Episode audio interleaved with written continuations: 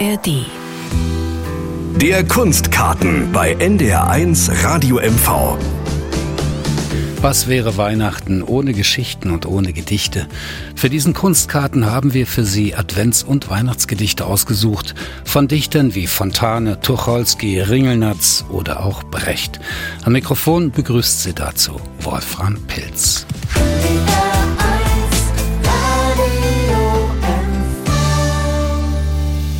Mit Weihnachtsgedichten großer Dichter, großer Autoren, gelesen von den Schauspielern Andreas Lamy-Lempke und Jochen Fahr. Gedichte, die wenig erzählen von den leise herabrieselnden Schneeflocken, die vielmehr auf ihre eigene Art besinnlich sind, melancholisch auch, spöttisch oder skurril. Da ist Heinrich Heine zum Beispiel, der nicht fein in einem Sessel am knisternden Kamin saß. Er lag in seiner Matratzengruft. Ende der 1840er Jahre war Heine schon todkrank, halb erblindet und fast völlig gelähmt. Und in dieser Zeit hatte auch das wunderbare Gedicht altes Kaminstück geschrieben, das er aus seinem Pariser Exil seinem klugen Hamburger Verleger Julius Kampe schickte für die dritte Auflage der neuen Gedichte. Julius Kampe war ein Meister in der Kunst, die Zensur zu umgehen. 1851 ist das Gedicht Altes Kaminstück dann erstmals erschienen und hier gelesen von Andreas Lemmy-Lemke. Altes Kaminstück Draußen zehen weiße Flocken durch die Nacht. Der Sturm ist laut. Hier im Stübchen ist es trocken, warm und einsam, still vertraut. Sinnend sitz ich auf dem Sessel an dem knisternden Kamin. Kochend summt der Wasserkessel längst verklungene Melodien. Und ein Kätzchen sitzt daneben, wärmt die Fötchen an der Glut, und die Flammen schweben, weben, Wundersam wird mir zumut. Dämmernd kommt heraufgestiegen manche längst vergessene Zeit, wie mit bunten Maskenzügen und verblichener Herrlichkeit. Schöne Frauen mit kluger Miene winken süß, geheimnisvoll, und dazwischen Harlekine, springen, lachen, lustig toll. Ferne grüßen Marmorgötter, traumhaft neben ihnen stehen Märchenblumen, deren Blätter in dem Mondenlichte wehen. Wackelnd kommt herbeigeschwommen manches alte Zauberschloss, hintendrein geritten kommen blanke Ritter Knappentross, und das alles zieht vorüber. Schattenhastig übereilt, ach, da kocht der Kessel über und das nasse Kätzchen heult. Altes Kaminstück aus Heinrich Heines Gedichtzyklus zur Olea.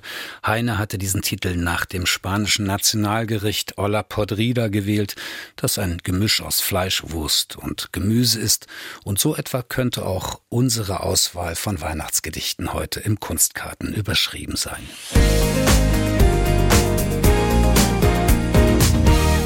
Hier ist NDR1 Radio und V mit dem Kunstkarten. Und 1851, im selben Jahr wie Heinrich Heines altes Kaminstück, wurde Theodor Fontanes Weihnachtsgedicht Alles still veröffentlicht.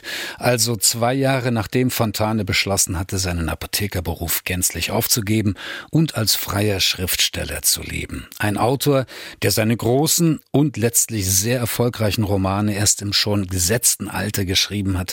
Grete Minde beispielsweise erschien 1880. Da war Fontane 61 Jahre alt, Effi Briest erst 1886. Dagegen ist sein Weihnachtsgedicht Alles still regelrecht ein Jugendwerk. Andreas Lemmy-Lemke liest. Alles still. Alles still. Es tanzt den Reigen Mondenstrahl in Wald und Flur, und darüber thront das Schweigen und der Winterhimmel nur. Alles still, vergeblich lauschet man der Krähe heiserem Schrei. Keiner Fichte Wipfel rauschet und kein Bächlein summt vorbei. Alles still. Die Dorfeshütten sind wie Gräber anzusehen, die, von Schnee bedeckt, inmitten eines weiten Friedhofs stehen. Alles still. Nichts hör ich klopfen, als mein Herze durch die Nacht heiße Tränen niedertropfen auf die kalte Winterpracht. Alles still, Theodor Fontane aus dem Jahr 1851. Ein Jahr zuvor hatte er Emilie Rouanet Kummer geheiratet, der er aber schon als 15-Jähriger begegnet war und der er dann Ende der 1850er Jahre dieses Gedicht widmete. Gelesen von Jochen Fahl. Weihnachten 1859 an Emilie Gekommen ist der heilige Christ, die ganze Stadt voll Lichter ist. Auch unsere sollen brennen.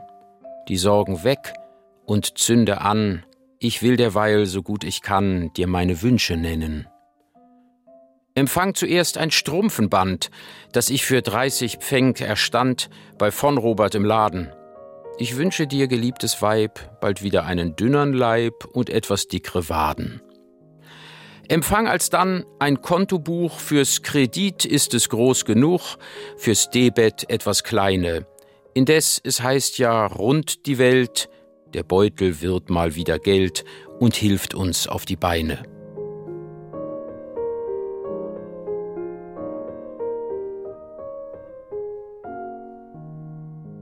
Und drum zuletzt den heißen Wunsch, dass unseres Schicksals dicker Flunsch bald hübscheren Zügen weiche und dass ein bisschen Sonnenschein sie wieder endlich bei uns ein und unser Herz beschleiche. Theodor Fontane, Weihnachten 1859. Und wir machen gleich einen Sprung vom 19. ins 20. Jahrhundert von Fontane zu Tucholsky.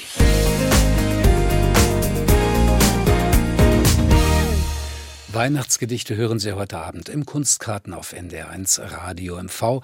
Wie das gleich folgende von Kurt Tucholsky, das wie ein Gegenstück ist zu jeder Art verklärter Idylle, geschrieben kurz nach Ende des verheerenden Ersten Weltkriegs. Tucholsky war um den 20. November 1918 aus dem Kriegseinsatz in Rumänien zurückgekehrt. Als er seine Geburtsstadt Berlin erreichte, war die Novemberrevolution bereits Geschichte und die Weimarer Republik ausgerufen. Tucholsky bemerkte später resigniert dazu, Kriege sind über uns hereingebrochen, Volksbelustigungen, denen man in Deutschland den Namen Revolution anhängte. Oder noch etwas spitzer, wegen ungünstiger Witterung fand die deutsche Revolution in der Musik statt. Und kurz nach seiner Heimkehr schrieb er dieses Gedicht, gelesen von Andreas Lemmy-Lemke. Weihnachten. So steh ich nun vor deutschen Trümmern und sing mir still mein Weihnachtslied. Ich brauch mich nicht mehr drum zu kümmern, was weit in aller Welt geschieht. Dir ist den andern, uns die Klage. Ich summe leis, ich merk es kaum, die Weise meiner Jugendtage. O Tannebaum, wenn ich so der Knecht Ruprecht wäre und käm in dies Brimborium, bei Deutschen fruchtet keine Lehre, weiß Gott, ich kehrte wieder um. Das letzte Brotkorn geht zu Neige, die Gasse grölt, sie schlagen Schaum, ich häng sie gern in deine Zweige, o Tannebaum. Ich starre in die Knisterkerzen. Wer ist an all dem Jammer schuld? Wer warf uns so in Blut und Schmerzen, uns Deutsche mit der Lammsgeduld? Die leiden nicht, die warten wieder. Ich träume meinen alten Traum. Schlag Volk den Kastendünkel nieder, glaub diesem Burschen nie, nie wieder. Dann sing du frei die Weihnachtslieder. O Tannebaum, o Tannebaum. Kurt Tucholsky, Weihnachten 1918. Sie hören den Kunstkarten auf NDR1 Radio MV.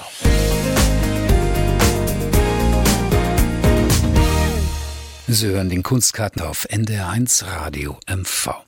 Er war ein waschechter Sachse, in Wurzen geboren, in Leipzig aufgewachsen.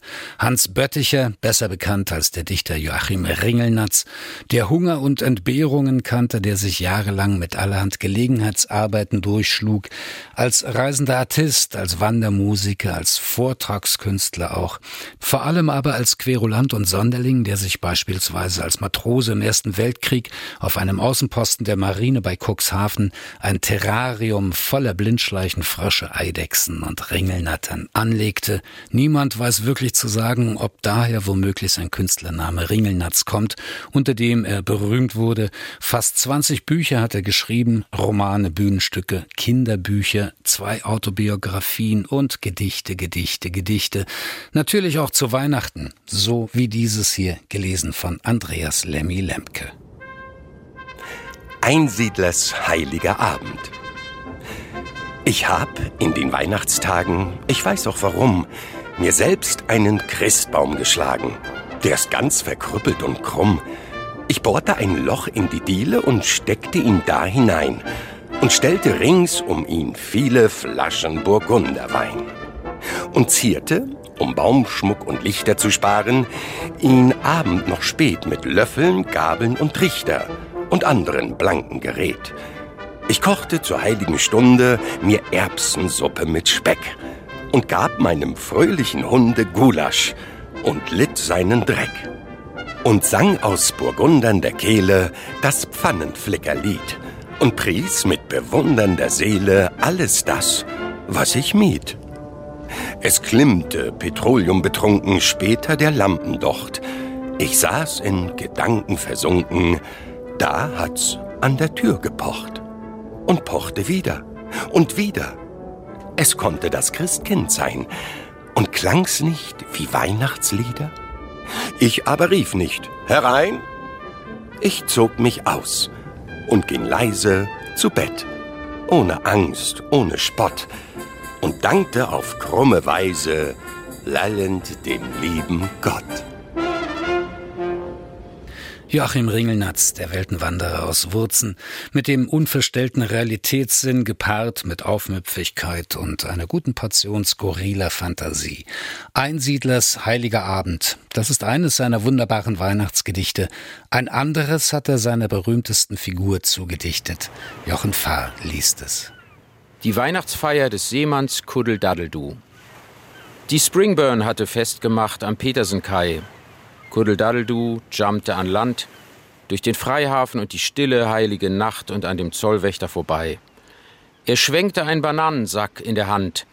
Damit wollte er dem Zollmann den Schädel spalten, wenn er es wagte, ihn anzuhalten. Da flohen die zwei voreinander mit drohenden Reden. Aber auf einmal trafen sich wieder beide im König von Schweden. Dadeldus Braut liebte die Männer vom Meere, denn sie stammte aus Bayern. Und jetzt war sie bei einer Abortfrau in der Lehre und bei ihr wollte Kuddel Dadeldu Weihnachten feiern. Im König von Schweden war Kuddel bekannt als Krakeler. Deswegen begrüßte der Wirt ihn freundlich: Hello, Old Sailor. Dadeldu liebte solch freie, herzhafte Reden, deswegen beschenkte er gleich den König von Schweden. Er schenkte ihm Feigen und sechs Stück Kolibri und sagte, da nimm du Affe. Dadeldu sagte nie sie.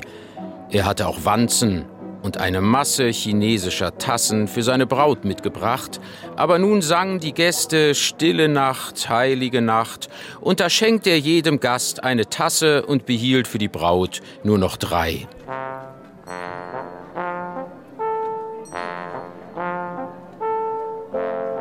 Aber als er sich später mal darauf setzte, gingen auch diese versehentlich noch in zwei, ohne dass sich Daddeldu selber verletzte.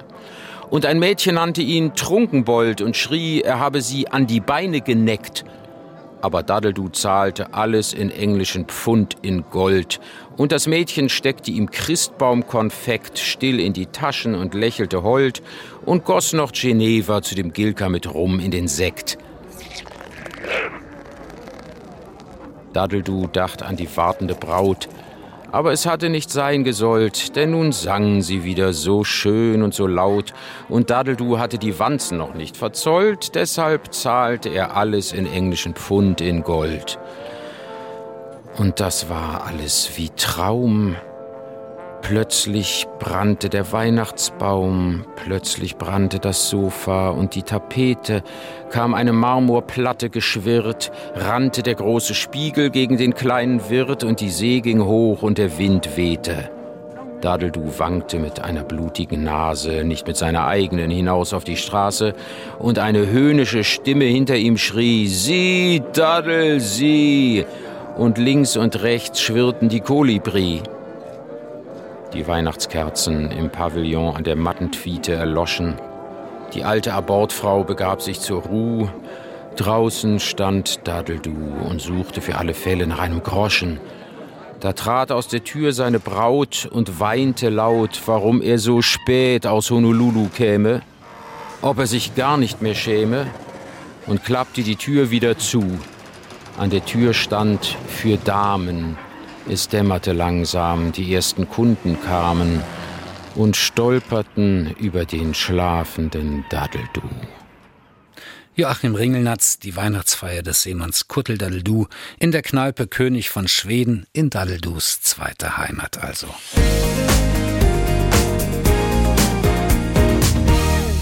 NDR1 Radio MV, Sie hören den Kunstkarten. An einem bitterkalten Winterabend Anfang 1922 auf einer Party im vornehmen Berliner Westen tauchte der junge Eugen Berthold Friedrich Brecht auf, der schmächtige Sohn des Direktors einer Augsburger Papierfabrik. Und auf dieser Party lernte er den drei Jahre älteren Wiener Arnold Bronnen kennen, damals schon ein bekannter, berühmter Bühnendramatiker. Und Arnold Bronnen notierte über sein erstes Zusammentreffen mit Brecht. Der war ein 24-jähriger Mensch, dürr, trocken, ein stacheliges, fahles Gesicht mit stechenden Punktaugen, darüber kurz geschnittenes, dunkles, struppiges Haar mit zwei Wirbeln, aus denen strähnige Halme protestierend aufstanden. Und weiter eine billige Stahlbrille hing lose von den bemerkenswert feinen Ohren über die schmalspitze Nase herab. Seltsam zart war der Mund, der das träumte, was sonst die Augen träumen. Da war er also auf einer seiner ersten Berlin-Reisen, der Augsburger Bert Brecht, der in München studierte, bevor er zwei Jahre später ganz und gar in Berlin Quartier nahm. Und in diesem Jahr 1922 schrieb er das Weihnachtsgedicht Maria, hier gelesen von Jochen Fahr. Maria. Die Nacht ihrer ersten Geburt war kalt gewesen, in späteren Jahren aber vergaß sie gänzlich den Frost, in den Kummerbalken und rauchenden Ofen und das Würgen der Nachgeburt gegen morgen zu. Aber vor allem vergaß sie die bittere Scham, nicht allein zu sein, die dem Armen eigen ist. Hauptsächlich deshalb ward es in späteren Jahren zum Fest, bei dem alles dabei war.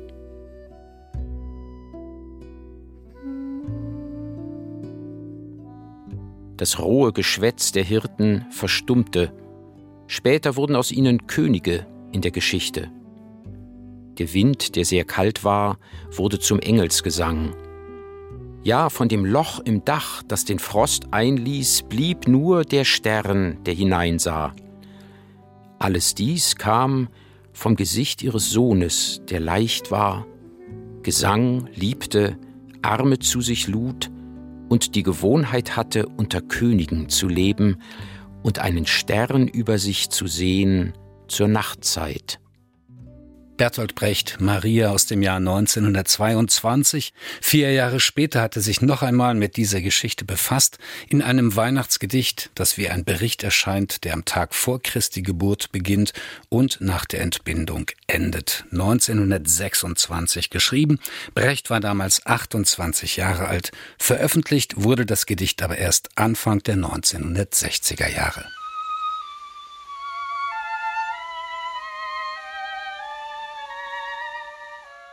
Die gute Nacht. Der Tag, vor dem der große Christ zur Welt geboren worden ist, war hart und wüst und ohne Vernunft. Seine Eltern hatten keine Unterkunft, und auf den Straßen herrschte ein arger Verkehr, und die Polizei war hinter ihnen her, und sie fürchteten sich vor seiner Geburt, die gegen Abend erwartet wurd, denn seine Geburt fiel in die kalte Zeit, aber sie verlief zur Zufriedenheit.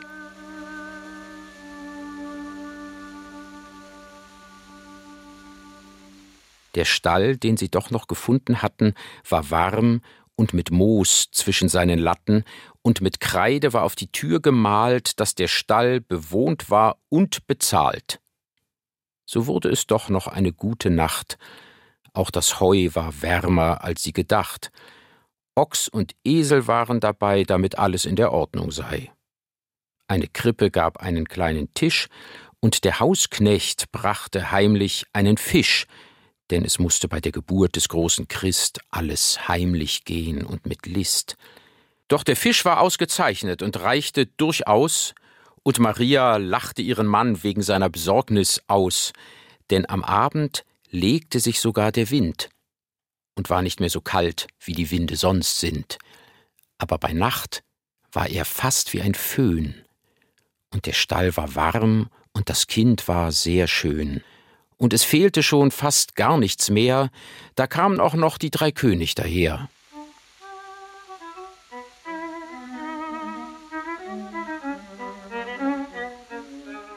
Maria und Josef waren zufrieden sehr. Sie legten sich sehr zufrieden zum Ruhen. Mehr konnte die Welt für den Christ nicht tun.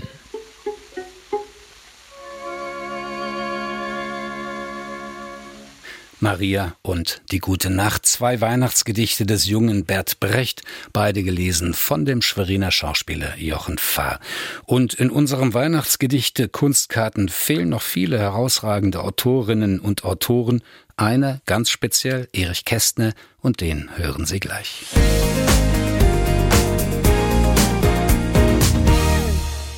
NDR1 Radio MV, Sie hören den Kunstkarten. Wir haben Ihnen Erich Kästner auch versprochen. Dieses Versprechen lösen wir jetzt ein, und zwar mit dem Weihnachtsgedicht, dem Revolutionär Jesus zum Geburtstag, das erstmals 1930 veröffentlicht wurde. Erich Kästner war drei Jahre zuvor von Leipzig nach Berlin gegangen, in diese quicklebendige Metropole, die damals so etwas wie das Epizentrum der Kunst- und Kulturszene in Deutschland war.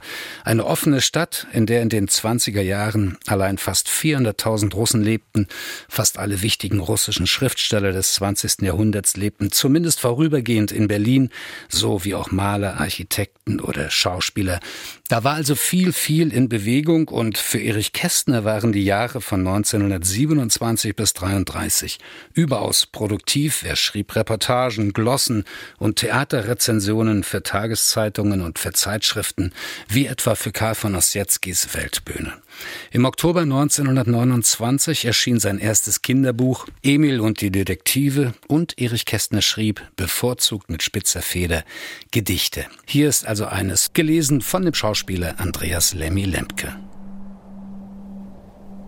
Dem Revolutionär Jesus zum Geburtstag. 2000 Jahre sind es fast, seit du die Welt verlassen hast, du Opferlamm des Lebens. Du gabst den Armen ihren Gott.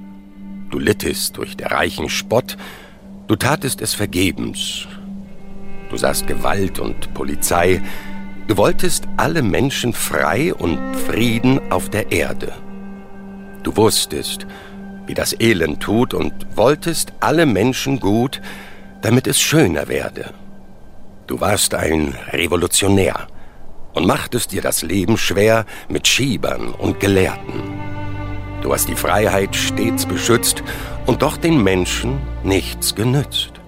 Du kamst an die Verkehrten Du kämpftest tapfer gegen sie und gegen Staat und Industrie und die gesamte Meute, bis man dir, weil nichts verfing, Justizmord kurzerhand beging. Es war genau wie heute. Die Menschen werden nicht gescheit, am wenigsten die Christenheit, trotz allem Hände falten. Du hattest sie vergeblich lieb, du starbst umsonst, und alles blieb beim Alten. Ja, ein typischer Kästner möchte man meinen, spöttisch, ironisch, klug, dabei von einem Hauch Melancholie durchzogen. Dem Revolutionär Jesus zum Geburtstag. Praktisch eine Festrede zu Weihnachten. Das war unser Kunstkarten. Ich wünsche Ihnen ein glückliches Weihnachtsfest. Am Mikrofon verabschiedet sich Wolfram Pilz. ARD